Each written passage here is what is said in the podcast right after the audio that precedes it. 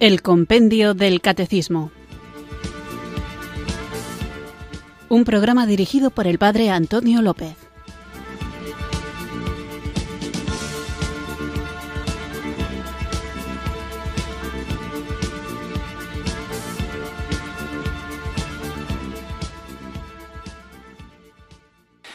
Muy buenas tardes, queridos oyentes de Radio María. Recibido un cariñoso saludo desde Irurzun, en Navarra, quienes sintonizáis una tarde más esta Radio de la Virgen, esta emisora que cambia vidas, Radio María, para acudir a la cita con la formación que recibimos a lo largo de estos programas guiados por el Compendio del Catecismo, este libro maravilloso, muy breve, pero muy denso, donde en un género literario de preguntas y respuestas se nos va ayudando a profundizar en la fe que nos salva, esta fe que debemos conocer, vivir y compartir. Hoy no voy a tocar ningún aspecto concreto de la liturgia o de los abusos litúrgicos o de las cosas que giran en torno a la liturgia, porque la respuesta a la pregunta de hoy habla de muchos de ellos y me gustaría que me diera tiempo, aunque sea por encima a tocarlos todos. Así que, sin más preámbulo, vamos a invocar juntos al Espíritu Santo para que nos haga comprender la riqueza de esto que se nos ha revelado. Parafraseando a San Pablo, a mí, el menor de todos los santos, me fue concedida esta gracia, la de anunciar a los gentiles la inestimable riqueza de Cristo. Bueno, pues esta inestimable riqueza que la Iglesia anuncia, nos es revelada por el Espíritu Santo. Así que ahora invoquémosle juntos con fe. Ven Espíritu, ven Espíritu, ven Espíritu.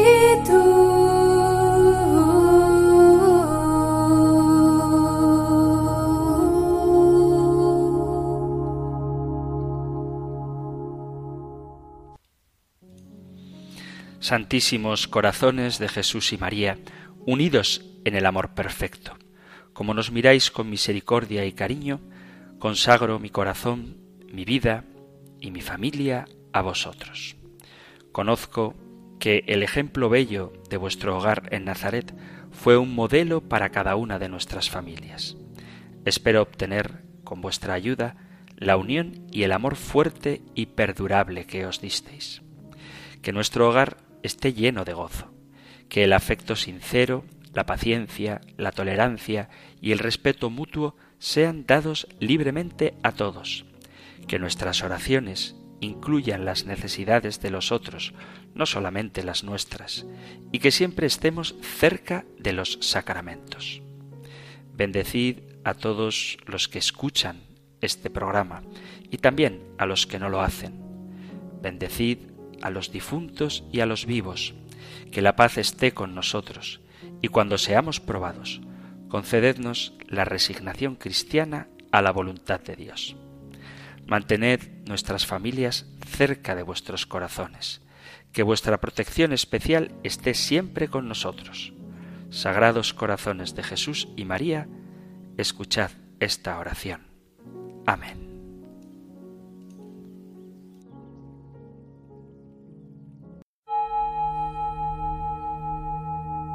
Ven Espíritu, ven Espíritu, ven Espíritu.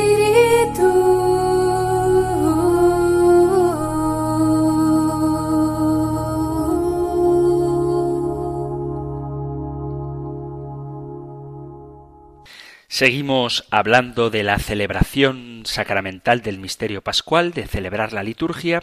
Hemos visto quién celebra, cómo celebrar, cuándo celebrar y estábamos en el apartado de dónde celebrar.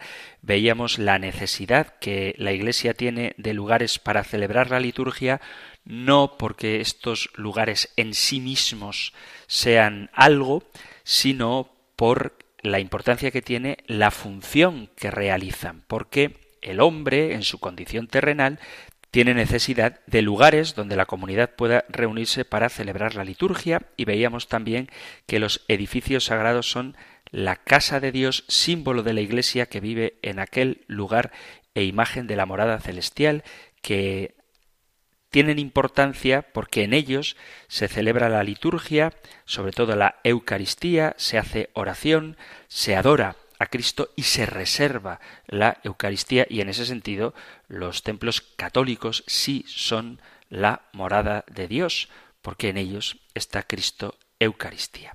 Después de haber visto así en general qué son los lugares sagrados, vamos a concretar los elementos que se encuentran en el interior de los edificios sagrados. Esto lo tenemos desarrollado en el Catecismo Mayor en los puntos 1182 al 1186.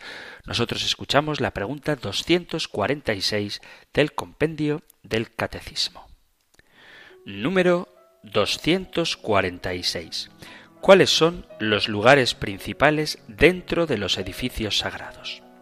Los lugares principales dentro de los edificios sagrados son estos, el altar, el sagrario o tabernáculo, las crismeras o vasos sagrados donde se conserva el santo crisma y los otros santos óleos, la sede del obispo, cátedra o del presbítero, el ambón, la pila bautismal y el confesionario. Hemos visto que la Iglesia es el lugar en el que se reúnen los fieles y por lo tanto la casa común de los cristianos. Allí, en la Iglesia, en el templo, nace la gracia, allí se ora, allí nos instruimos en la fe, damos gracias, nos reconciliamos con Dios, santificamos nuestra vida, en definitiva, recibimos a Cristo. En tiempos donde había más fe, o por lo menos una fe más pública, muchos actos de la vida social se realizaban también en las puertas del templo, en el atrio. El templo, antiguamente, y ojalá volviéramos a eso, era verdadera casa del pueblo cristiano. La iglesia es, es el lugar donde se instruye, se bautiza, se perdona y sobre todo donde se inmola la sagrada víctima. Es la casa del altar, el edificio construido para contener el altar, la tienda que lo cobija, el lugar de la propiciación en que se ofrece el más grato de los sacrificios. Es la casa de Dios, la puerta del cielo, el sitio escogido por el Señor para que en él se tribute el culto, el lugar santificado de un modo especial con su presencia y donde se debe guardar todo el respeto, el silencio y la veneración que conviene, pues siendo casa de Dios, tiene una dignidad diferente, es un lugar consagrado al Señor. Y es la casa de Jesús Eucarístico, nuestro Salvador, nuestro Redentor, que está vivo y glorioso, que está siempre en el sagrario, atento a nuestras súplicas y alabanzas. Y además el templo es símbolo de la unidad de la Iglesia. Todos formamos un solo cuerpo con Cristo cabeza. Es símbolo de todos los miembros y la cabeza visible de este cuerpo, la visible que es el Santo Padre, el Papa, es símbolo de santidad porque todo lo que hay en la Iglesia está santificado. Como santos debemos ser los cristianos que vamos a la iglesia porque somos templos vivos de Dios. El templo tiene que inspirarnos a cómo será el cielo. En el capítulo 5 del libro del Apocalipsis se nos narra una magnífica visión del trono de Dios rodeado de majestad y el altar y el ara en el que está como muerto el Cordero Divino. En la liturgia de la construcción y dedicación de las iglesias se explica todo esto. Cuando el obispo pone la primera piedra de un templo, invoca sobre él las bendiciones de lo alto y se hace notar que Jesucristo es la piedra angular sobre la que se levanta la casa de Dios. Las demás piedras de los cimientos recuerdan a los apóstoles. Las que componen los muros simbolizan a los fieles, unos ocultos, otros a la vista, según el recuerdo que han dejado de sus buenas obras o su propia vocación o carisma. Las columnas simbolizan a los obispos y doctores que sostienen la Iglesia con su doctrina, las piedras labradas a los mártires y a los santos que sufrieron para conservar la fe y perfeccionarse en la virtud, los cuatro muros a los evangelistas, el techo a los defensores de la Iglesia. Era una antigua costumbre edificar las iglesias cristianas orientadas hacia el este, hacia la salida del sol. Esto por la costumbre que se tenía de orar vueltos hacia el oriente, porque el oriente es símbolo de Dios y de Cristo, que es el sol de justicia, el sol naciente, la luz increada.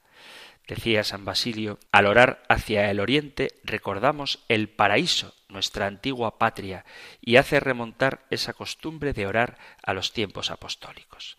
Por eso es bueno, cuando se pueda, seguir con esta tradición primitiva de que el altar esté orientado hacia el este, hacia la salida del sol. La palabra altar en hebreo significa lugar de matanza y en griego significa lugar de sacrificio. En latín la palabra altar viene de altare, de altus, de alto, que significa, como su propio nombre indica, alto, plataforma elevada. Por eso, desde la antigüedad es un lugar elevado o una piedra consagrada que en latín se dice ara, sinónimo muchas veces de altar, que se utilizaba para la celebración de ritos religiosos dirigidos a la divinidad como ofrendas y sacrificios. En el altar, en el lugar de matanza, lugar del sacrificio, se ofrecían los sacrificios. El primer altar erigido para el dios judío lo encontramos en el capítulo 8 del libro del Génesis. Dice Génesis 8, 20. Noé construyó un altar a Yahvé y tomando de todos los animales puros y de todas las aves puras, ofreció holocaustos en el altar. Posteriormente fueron construidos altares por Abraham, Isaac, Jacob, Moisés y Josué, la mayoría con el fin de sacrificar sobre ellos y algunos altares a manera de memorial. Más tarde, con la edificación del tabernáculo, los altares eran construidos principalmente con dos propósitos. Uno, quemar incienso y el otro, ofrecer sacrificios. Una vez que se encendía el fuego del altar, se exigía que este fuego se mantuviera encendido. Esto lo podéis leer en el capítulo 6, versículo 13 del Levítico. Con el paso del tiempo, como vemos en el Levítico, en el libro del Levítico, el pueblo de Israel ofrecía a Dios sacrificios de corderos y de otros animales en reconocimiento de su divinidad y a manera de expiación. Y los sacrificios de la antigua ley eran una prefiguración del sacrificio de Jesús en el altar de la cruz. En sí mismos eran imperfectos. Dice la carta a los Hebreos en el capítulo 10, versículo 4, pues es imposible que la sangre de toros y machos cabríos borre los pecados. Por eso, al entrar en este mundo, dice, Sacrificio y oblación no quisiste, pero me has formado un cuerpo. Holocausto y sacrificio por el pecado no te agradan. Entonces yo dije, He aquí que vengo, pues de mí está escrito en el rollo del libro a hacer, oh Dios, tu voluntad. En la nueva y eterna alianza, Dios, al hacerse hombre, tomó un cuerpo capaz de padecer, un cuerpo mortal, y como hombre pudo sufrir, y como Dios pudo dar a sus sufrimientos un valor infinito capaz de satisfacer la deuda adquirida por el pecado del hombre, de tal forma que lo que los sacrificios de animales no pueden hacer, sí puede hacerlo el sacrificio de Dios hecho hombre. Jesús, al ser verdadero Dios y verdadero hombre, es capaz de reconciliar definitivamente al hombre con Dios al ofrecerse a sí mismo como sacrificio. Por eso Él es el sumo y eterno sacerdote. Por eso en el prefacio, uno de los prefacios de la Pascua se dice Jesucristo es sacerdote, víctima y altar. Jesucristo es el que ofrece el sacrificio, sacerdote. Jesucristo es víctima porque es él mismo el que se ofrece como sacrificio y Jesucristo es él mismo el altar porque el sacrificio lo ofrece él dándose a sí mismo en su propio cuerpo. Jesucristo es sacerdote porque expuso su vida a la muerte y fue contado entre los pecadores. Él tomó el pecado de muchos e intercedió por los pecadores, dice ese capítulo precioso de Isaías 53. Esto que he leído es el versículo 12. Jesús es la víctima porque Él, como único sacerdote de la nueva alianza, se ofreció a sí mismo como víctima, dice Primera carta a Timoteo capítulo 2 versículo 6, y no como cualquier víctima, sino como una víctima verdaderamente propiciatoria y necesaria, la que paga el precio necesario en reparación del gran pecado cometido. La víctima en este caso no es puesta por un hombre, ni es un animal, sino que la víctima la pone Dios y es él mismo. Así se convierte justamente en ese siervo sufriente que acepta libre y voluntariamente por amor la misión de ser la víctima capaz de pagar el alto precio por nuestra infidelidad. Jesús es el altar. Jesús es el altar. El altar es Cristo. Por eso cuando el sacerdote se acerca para celebrar la Santa Misa, lo primero que hace es besar el altar. Teniendo ya el sacerdote y la víctima, Jesucristo, haría falta ahora el altar siempre necesario para llevar a cabo el sacrificio. El altar, además, evoca la mesa sobre la cual Jesús anticipó su sacrificio, la última cena, que realizaría ofreciéndose en el altar de la cruz.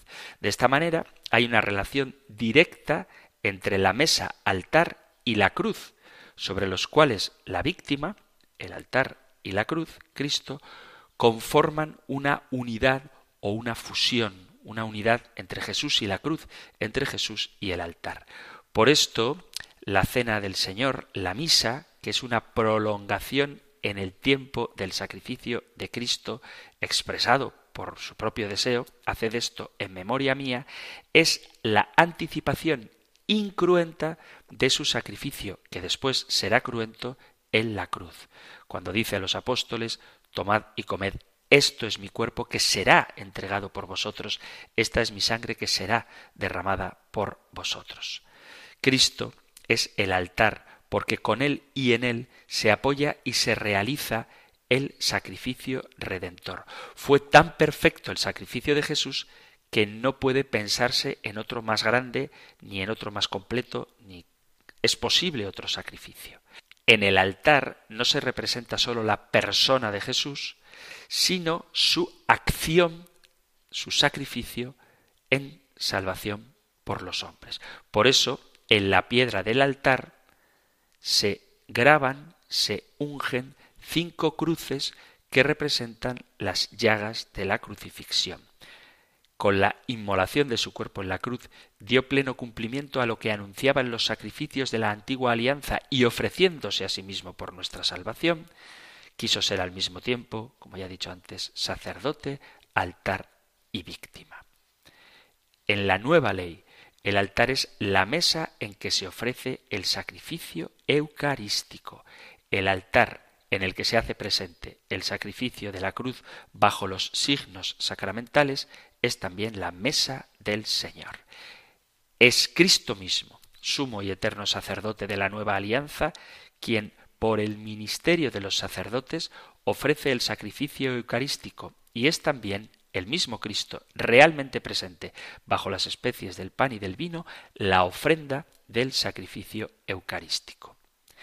En el altar en torno al cual la Iglesia se reúne en la celebración de la Eucaristía, se representan los dos aspectos de un mismo misterio, el altar del sacrificio y la mesa del Señor, y esto tanto más cuanto que el altar cristiano es símbolo de Cristo mismo presente en medio de la asamblea de sus fieles, a la vez como víctima ofrecida por nuestra reconciliación y como alimento celestial que se nos da. ¿Qué es, en efecto, el altar de Cristo, sino la imagen del cuerpo de Cristo? dice San Ambrosio. Y en otro lugar, el altar representa el cuerpo de Cristo y el cuerpo de Cristo está sobre el altar. La liturgia expresa esta unidad del sacrificio y de la comunión en numerosas ocasiones. Esto es una cita del Catecismo Mayor. El altar que ha de ser fijo, que ha de ser fijo, simboliza a Cristo Jesús, piedra viva, como dice el apóstol Pedro en su primera carta, capítulo 2, versículo 4, y carta a los Efesios, capítulo 2, versículo 20, piedra viva, piedra angular. Por esto, el concepto de que Cristo es el altar de su sacrificio, como él mismo dice, la piedra angular sobre la que debe edificarse el templo espiritual de los fieles, ha influido en la preferencia, preferencia de que el altar sea de piedra para que éste realmente signifique, simbolice a Cristo vivo como roca, como piedra sobre la que se cimienta el templo, como piedra angular. En consecuencia, el altar tiene que ser fijo, de piedra y de un solo bloque.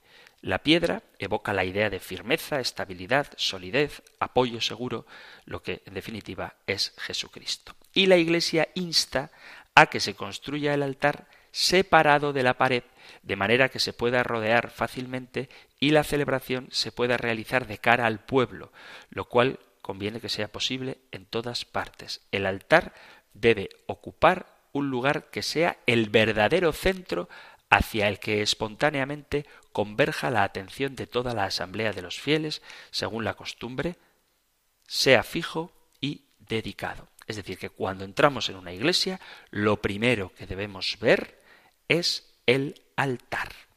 Habría mucho que decir sobre el altar, porque he dicho que tienen que ser fijos, pero también puede haber altares móviles, pero han de ser de materiales nobles y siempre deben llevar el ara, lo que se llama el ara, que es una piedra, aunque el altar sea de madera. Aunque el altar sea de madera, debe llevar una piedra. Y los altares móviles se bendicen. Altar móvil es aquel que se puede mover, que se puede cambiar de lugar, mientras que los altares fijos se dedican. Además, hay otras cuestiones prácticas como el uso del altar. No se debe poner encima del altar más que una cruz. No puede haber o no debe haber imágenes de santos o reliquias sobre el altar, porque el altar es el lugar del sacrificio. Pero, como quiero hablar de otros elementos también muy importantes de los que encontramos en el interior de los edificios sagrados, vamos a continuar hablando del sagrario. El sagrario definitivamente es lo más sagrado que se puede encontrar en nuestros templos. Es el lugar por excelencia donde Jesús Eucaristía es reservado para la comunión fuera de la misa o para el culto y la adoración de los fieles. ¿Cuánto mejor nos iría si se fomentara la adoración al Santísimo Sacramento del altar en el sagrario? El sagrario, también llamado tabernáculo, es, como digo, el lugar donde se reserva a Cristo sacramentado.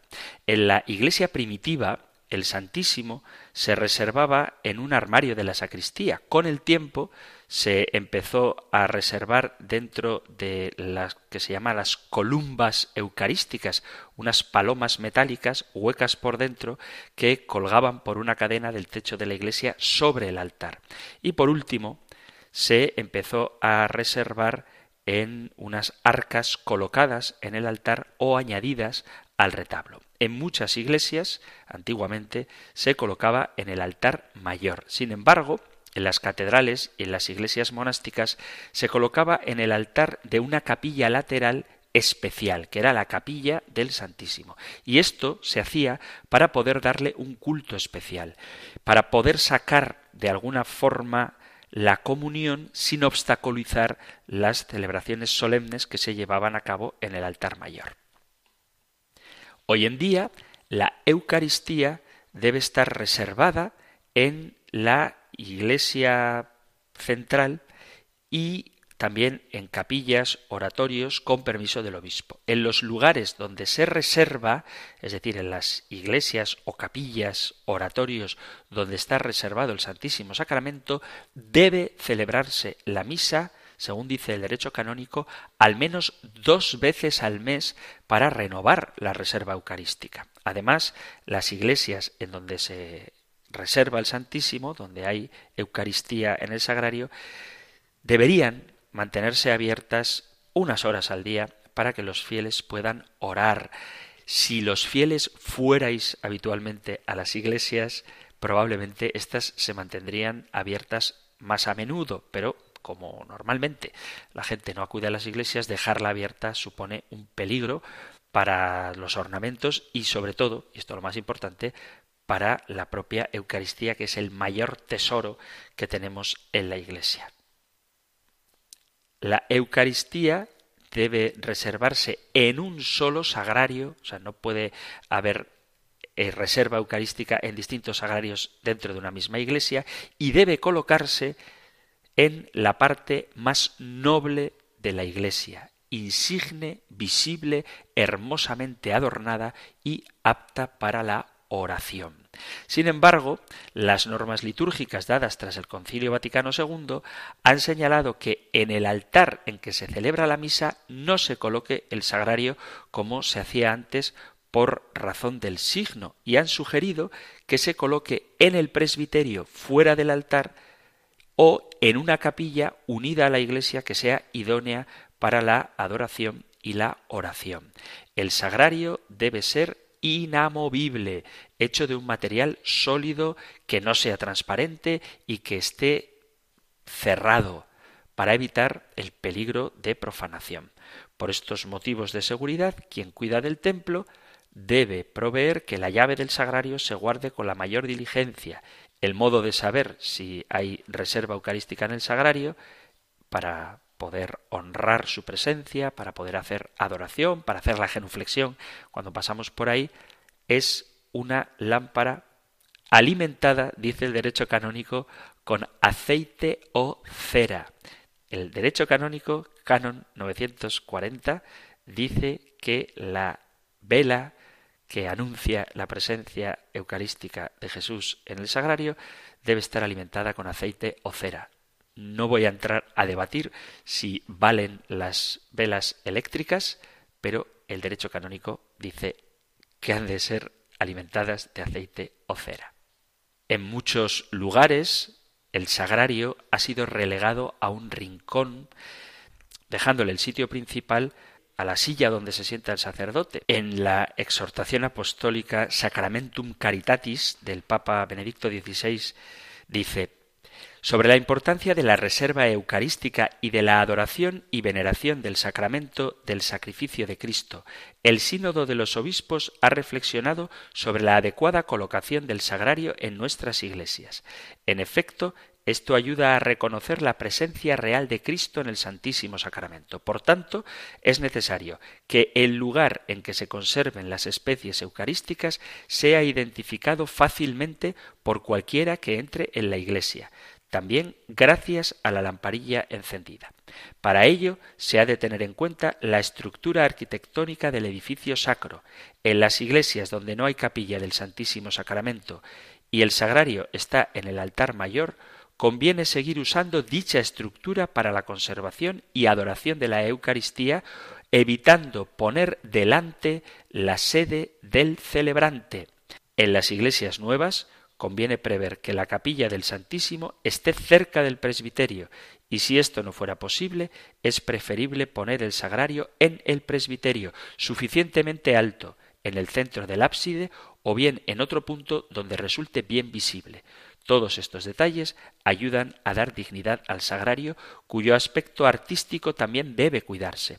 Obviamente, se ha de tener en cuenta lo que dice a este respecto la ordenación general del misal romano. En todo caso, el juicio último en esta materia corresponde al obispo diocesano.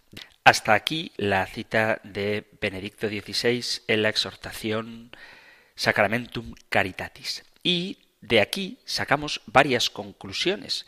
En primer lugar, la importancia de la adoración y veneración del sacramento del sacrificio de Cristo.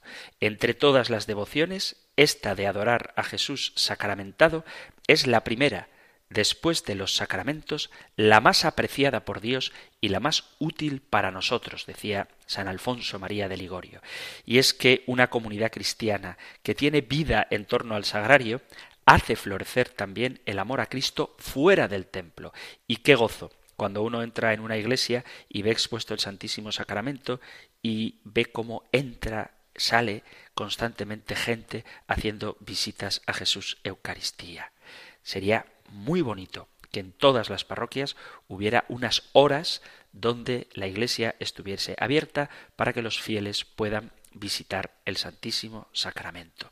Además, nos ayuda a reconocer la presencia real de Cristo en la Eucaristía. Esto, que parece algo obvio para cualquier católico, luego, en la vida real, parece que no está tan claro, porque hay gente que pasa por la iglesia, la ve abierta, cree en Cristo, dice creer que Jesús está ahí en el sagrario, pero no entra ni siquiera a darle un saludito. Pero por otro lado, hay gente todavía que da un grandísimo testimonio de fe cuando al pasar por delante de una iglesia, sin vergüenza y sin pudor, se santiguan reconociendo que Cristo está ahí, aunque la iglesia esté cerrada.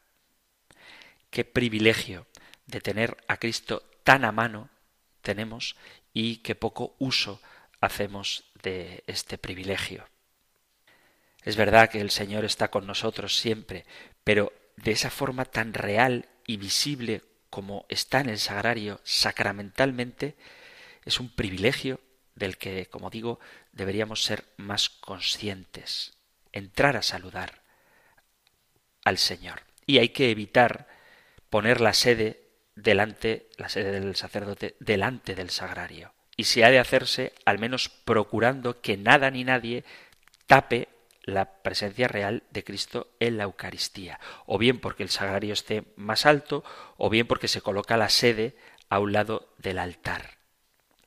Dice el ordenamiento general del misal romano respecto al sagrario, para cualquier estructura de la Iglesia y según las legítimas costumbres de los lugares, consérvese el Santísimo Sacramento en el sagrario, en la parte más noble de la Iglesia, insigne, visible, hermosamente adornada y apta para la oración.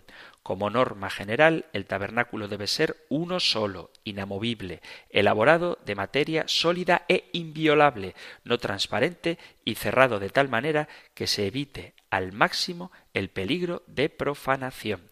Conviene además que se bendiga según el rito descrito en el ritual romano antes de destinarlo al uso litúrgico. Por razón del signo, conviene más que en el altar en el que se celebra la misa no haya sagrario en el que se conserve la Santa Eucaristía.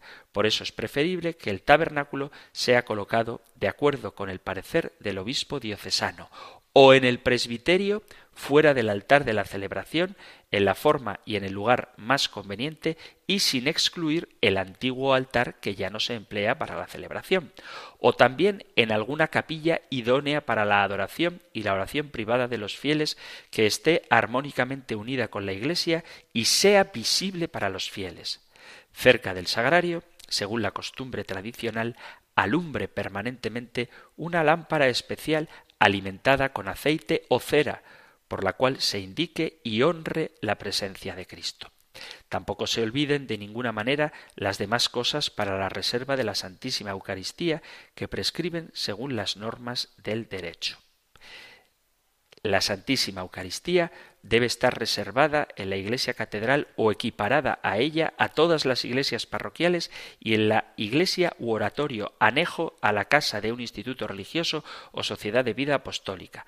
Puede reservarse en la capilla del obispo y con licencia del ordinario del lugar en otras iglesias, oratorios y capillas en los lugares sagrados donde se reserva la Eucaristía, debe haber siempre alguien a su cuidado y, en la medida de lo posible, celebrar allí la misa un sacerdote al menos dos veces al mes.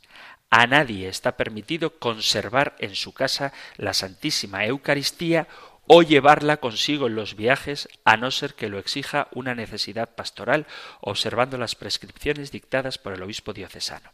En la casa de un instituto religioso se debe reservar la Santa Eucaristía solo en la iglesia o en el oratorio principal anejo a la casa.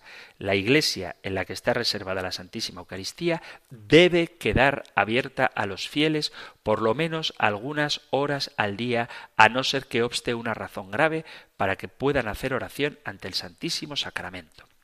Habitualmente la Santísima Eucaristía estará reservada en un solo sagrario de la iglesia u oratorio. El sagrario en el que se reserve la Eucaristía ha de estar colocado en una parte de la iglesia u oratorio verdaderamente noble, destacada, convenientemente adornada y apropiada para la oración. El sagrario en que se reserve habitualmente la Santísima Eucaristía debe ser inamovible. Por causa grave se puede reservar la Eucaristía en otro lugar digno y más seguro, sobre todo durante la noche. Quien cuida la iglesia u oratorio debe de proveer a que se guarde con la mayor diligencia la llave del sagrario en el que está reservada la Eucaristía. Deben guardarse en un copón o recipiente las hostias consagradas en cantidad que corresponda a las necesidades de los fieles y renovarse con frecuencia, consumiendo debidamente las anteriores. Ante el sagrario, en el que está reservada la Santa Eucaristía, ha de lucir constantemente una lámpara especial con la que se indique y honre la presencia de Cristo. En las iglesias y oratorios, en lo que esté permitido reservada la Eucaristía, se puede hacer la exposición tanto con el copón como con la custodia, cumpliendo con las normas prescritas en los libros litúrgicos. Durante la celebración de la misa no se tenga exposición del Santísimo Sacramento en la misma iglesia u oratorio. Es aconsejable que en esas mismas iglesias y oratorios se haga todos los años exposición solemne del Santísimo Sacramento que dure un tiempo adecuado, aunque no sea continuo, de manera que la comunidad local medite más profundamente sobre el misterio eucarístico y lo adore. Sin embargo, esa exposición se hará sólo si se prevé una concurrencia proporcionada de fieles y observando las normas establecidas. Es ministro de la exposición del Santísimo y de la bendición eucarística el sacerdote y el diácono. En circunstancias particulares, sólo para la exposición y reserva, pero sin bendición, lo son el acólito, el ministro extraordinario de la Sagrada Comunión y otro encargado por el ordinario del lugar, observando las prescripciones dictadas por el obispo diocesano. Como testimonio público de veneración a la Santísima Eucaristía, donde pueda hacerse, a juicio del obispo diocesano, téngase una procesión por las calles, sobre todo en la solemnidad del cuerpo y sangre de Cristo. Corresponde al obispo diocesano dar normas sobre las procesiones mediante las cuales se provea la participación en ellas y su decoro. He leído algunos artículos del derecho canónico sobre la reserva de la Eucaristía para que nos sirva de examen de conciencia y veamos si realmente en nuestra parroquia se cumplen las normas que dignifican y dan la importancia que tiene este santísimo sacramento al que os animo, os invito a que acudamos con más frecuencia. Tenemos a Jesús en el sagrario y Él actúa, está vivo, obrando las mismas maravillas que realizó mientras peregrinaba en la tierra. Por eso, que nadie piense que el Señor está lejos, está muy cerca. Solamente tenemos que acercarnos a Él.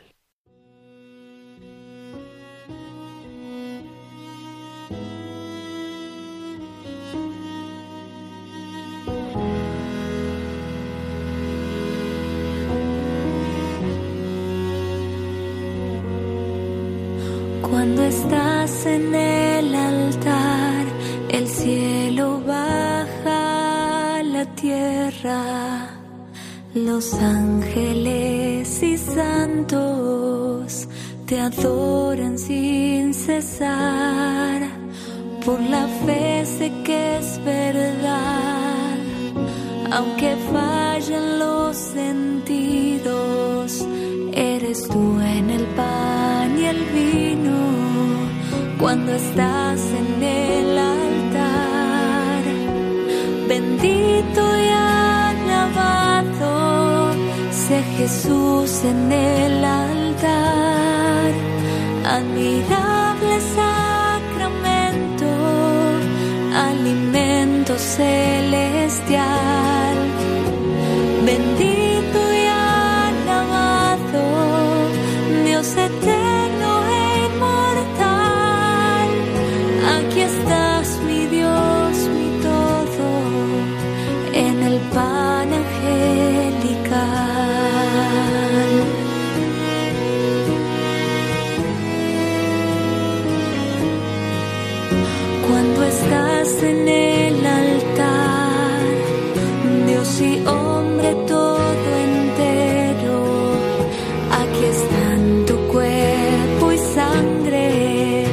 alma y tu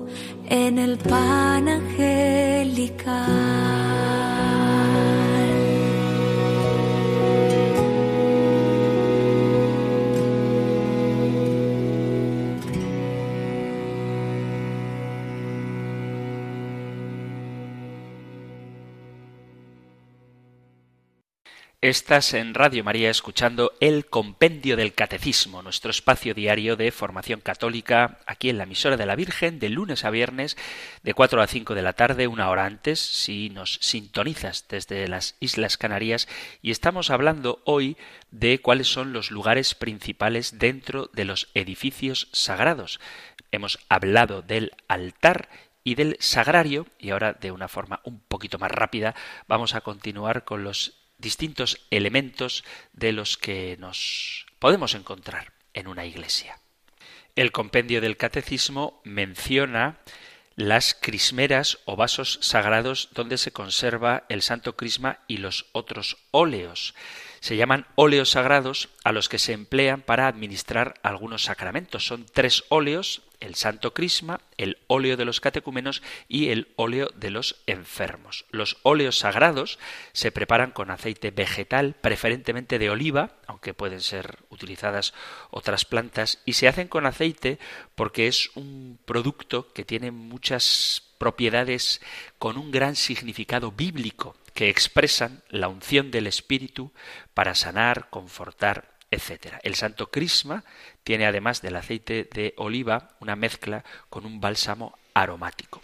Los óleos se emplean en los sacramentos habiendo sido recientemente consagrados o bendecidos por el obispo que normalmente lo hace cada año en la misa crismal del jueves santo y no deben, salvo por motivos serios, usarse óleos antiguos. En caso de necesidad, el óleo de enfermos puede ser bendecido por cualquier sacerdote dentro de la ceremonia de la unción de enfermos. El párroco debe tener los óleos sagrados de su propio obispo y, aunque no se especifica dónde, han de ser guardados con diligencia en un lugar decoroso. Y además está permitido a los sacerdotes llevar consigo los óleos de manera que en caso de necesidad se pueda administrar el sacramento de la unción de enfermos. Así que los óleos sagrados deben estar reservados en un lugar digno y decoroso, aunque se puede llevar encima, el sacerdote puede llevar encima el óleo para la unción de los enfermos. Cuando nos referimos a los lugares de la celebración litúrgica y de las cosas que lo componen, la mayoría de las personas pensamos de manera espontánea, y está muy bien, en el altar o en el sagrario, incluso algunos piensan en el ambón, pero muy pocos en la sede presidencial. Cuando hablamos de la sede, muchos se imaginan que una sede es un lugar donde se reúne la gente, la sede de un club, pero cuando nosotros hablamos de la sede en una iglesia, nos referimos al lugar donde el sacerdote se sienta para presidir la celebración. Sede significa de sedente, de estar sentado. Sede significa asiento. Lo primero que debemos tener claro es que la sede es mucho más que un lugar para sentarse, es un lugar simbólico porque desde la sede es el mismo Jesucristo quien preside la asamblea en la persona del ministro. Cristo se hace presente como rey y como profeta en su iglesia. Lamentablemente, en muchas comunidades este lugar pasa desapercibido porque no se ha descubierto su significado. Cuando se habla de la sede, en el ordenamiento general del misal romano, dice, la sede del sacerdote celebrante debe significar su ministerio de presidente de la asamblea. La sede debe aparecer claramente como el lugar donde Jesucristo reúne a su Iglesia y actualiza el anuncio de la salvación. Es aquí donde debemos poner todo nuestro empeño para darle realce a la sede y preocuparnos para que la Asamblea entienda y asuma el simbolismo que tiene esta silla presidencial. Es importante, por lo tanto, que aparezca como un lugar estable frente a la Asamblea, al igual que el altar y el ambón, y no como un simple objeto que se retira cuando ya no es necesario. Se debe hacer un esfuerzo para que esta silla sea distinta de la que usan los que concelebran o los monaguillos porque en algunas partes son todas iguales. La sede presidencial debe ser considerada como un lugar privilegiado para el Señor y nunca como la silla de honor reservada para el curita. Ha de ser vista por la Asamblea como la sede en la que se sentará el Hijo del Hombre ante el cual se congregarán todas las naciones, como dice el Evangelio de San Mateo, el capítulo 25, dice, cuando venga el Hijo del Hombre se sentará sobre su trono. Bueno, pues este es el simbolismo de la sede, el lugar donde Cristo se sienta y en torno al cual congrega a su pueblo. Y unido a la sede estaría la cátedra, que es la sede del obispo, donde enseña a su pueblo. La cátedra está ubicada solamente en la catedral. Por eso recibe su nombre la catedral de la cátedra. Una catedral recibe el nombre porque ahí se encuentra ubicado el trono o la cátedra del obispo. Esta sede es utilizada por el obispo de la diócesis desde donde el pastor congrega y enseña a su rebaño. Los demás sacerdotes al presidir alguna celebración en la catedral, no deberían usar la cátedra, puesto que ésta está reservada para el obispo, para el pastor de la comunidad. Por eso, los sacerdotes o ministros utilizan sedes secundarias ubicadas generalmente a un costado del altar, pero siempre dentro del presbiterio. Entonces, la sede es el lugar donde se sienta el sacerdote y tiene mucha importancia y la cátedra es la sede del obispo. El compendio del catecismo menciona también, y lo vemos en las iglesias, el ambón. Es el lugar destinado a la proclamación de la palabra de Dios. La liturgia de la palabra hunde sus raíces en la liturgia de las sinagogas del pueblo judío. Así también el ambón es una herencia recibida de Israel. En el Antiguo Testamento podemos leer la narración de una primera celebración de la palabra en la que el ambón aparece ya como algo muy destacado. Lo encontráis en el profeta Nehemías en el capítulo 8 a partir del versículo 4. Dice, Esdras, el escriba, estaba de pie en una tarima de madera que habían construido y abrió el libro a la vista de todo el pueblo, pues se hallaba en un punto elevado. A través de este relato podemos notar cómo el pueblo de Israel proclama la palabra.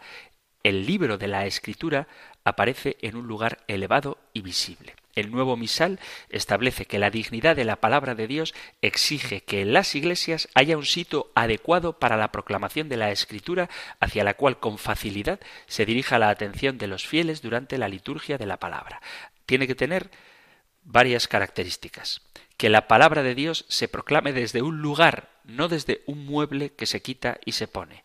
Que se trate de un lugar adecuado a la dignidad de la palabra finalmente, que no se limite a tener solo una buena acústica, sino que visualmente sea destacado. No se trata, como decía, de un mueble que cuando termina la celebración lo quitas, así que como el altar queda en la capilla al finalizar la Eucaristía, así también el lugar de la palabra debe permanecer siempre en su sitio. La presencia simultánea del altar y del ambón recordará constantemente a la comunidad las dos mesas en que se apoya nuestra liturgia cristiana, la liturgia de la palabra y la liturgia eucarística. Generalmente en las iglesias se ve un ambón, pero en la medida de lo posible debería haber dos ambones.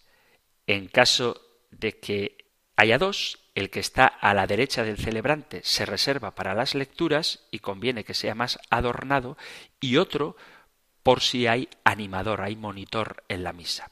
Es decir, que el monitor debería colocarse en un sitio y el lugar de la palabra de Dios ser exclusivo para la palabra de Dios. Aquí también quiero destacar un tema del que ya no nos da tiempo a hablar, pero es que cuando se lea la palabra de Dios, lo hagamos desde los leccionarios, desde un libro grande, debidamente forrado, y no simplemente desde una fotocopia. Porque también los libros tienen este sentido de expresar visualmente, de que se vea la palabra de Dios. Porque si tenemos un ambón muy bonito, pero no se ve la palabra de Dios, no se ve el libro, el libro que es Cristo, la definitiva palabra del Señor, pues no nos sirve de nada un bonito ambón. Y a este respecto, precisamente por mantener el significado, el simbolismo de la palabra, tampoco me parece adecuado que para las lecturas de la Sagrada Escritura durante la misa, ni como misal, el libro que está sobre el altar, se utilice la tablet o el teléfono móvil. Tened en cuenta que todo en la iglesia está lleno de significado, de símbolos, y un móvil o una tablet no simboliza esa palabra, esa escritura a la que nosotros veneramos porque entendemos que es palabra de Dios y por eso tenemos unos libros especiales para la celebración litúrgica. Queridos amigos, queridos oyentes, ha llegado el final para nuestro tiempo del programa de hoy. No quiero acusar a nadie por usar una tablet en la celebración de la Santa Misa. A veces ocurre que por la circunstancia de que a lo mejor es en una ermita o una capilla donde habitualmente no hay culto y se les ha olvidado el libro o no tienen el libro que corresponde a la celebración de ese día, pues el sacerdote se aprovecha de la tecnología y utiliza su teléfono móvil para buscar las lecturas o las oraciones propias. Bien, puede ocurrir en circunstancias extraordinarias, pero de modo ordinario hay que utilizar los libros y hay que dar la importancia debida a la palabra de Dios y por eso hay un lugar especialmente reservado para proclamarla que es el ambón. Aún habría que hablar de la pila bautismal y el confesionario, pero como hemos de tratar estos sacramentos, el del bautismo y el de la penitencia, la confesión, seguro que ahí hay ocasión para tocar estos dos lugares especiales, el baptisterio o la pila bautismal y el lugar donde se administra el perdón, el sacramento de la penitencia. Terminamos el tiempo, como digo, y si queréis compartir algo, hacer alguna pregunta, dar un testimonio o manifestar vuestra opinión sobre cualquiera de los temas que hemos tratado en el compendio del catecismo, podéis hacerlo enviando vuestros mensajes al correo electrónico compendio arroba radiomaria.es, compendio arroba radiomaria.es o en el número de teléfono para WhatsApp 668 594 383 668 594 383. Terminamos recibiendo la bendición del Señor. El Señor te bendiga y te guarde, el Señor ilumine su sobre ti y te conceda su favor, el Señor te muestre su rostro y te conceda la paz. Muchísimas gracias por estar ahí, gracias por escuchar el compendio del catecismo y si queréis volveremos a encontrarnos en un próximo programa. Un fuerte abrazo.